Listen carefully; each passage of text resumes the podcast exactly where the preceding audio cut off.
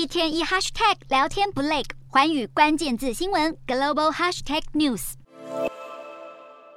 俄罗斯异议人士纳瓦尼去年三月被以诈欺罪名判处九年徒刑，目前仍在狱中的纳瓦尼表示，他收到了一份官方通知，指称已经对他启动新的刑事案件调查，而理由是新的恐怖主义和极端主义罪名，因此可能再被关三十年。好，现年四十六岁的纳瓦尼之前遭到毒物攻击，差一点丧命，后来在德国康复，他将矛头指向了克里姆林宫。二零二一年一月，纳瓦尼从德国返回俄罗斯后被捕，而纳瓦尼也谴责俄国总统普丁出兵乌克兰的决定。纳瓦尼所属的组织也表示，将会重启办公室来对抗动员令。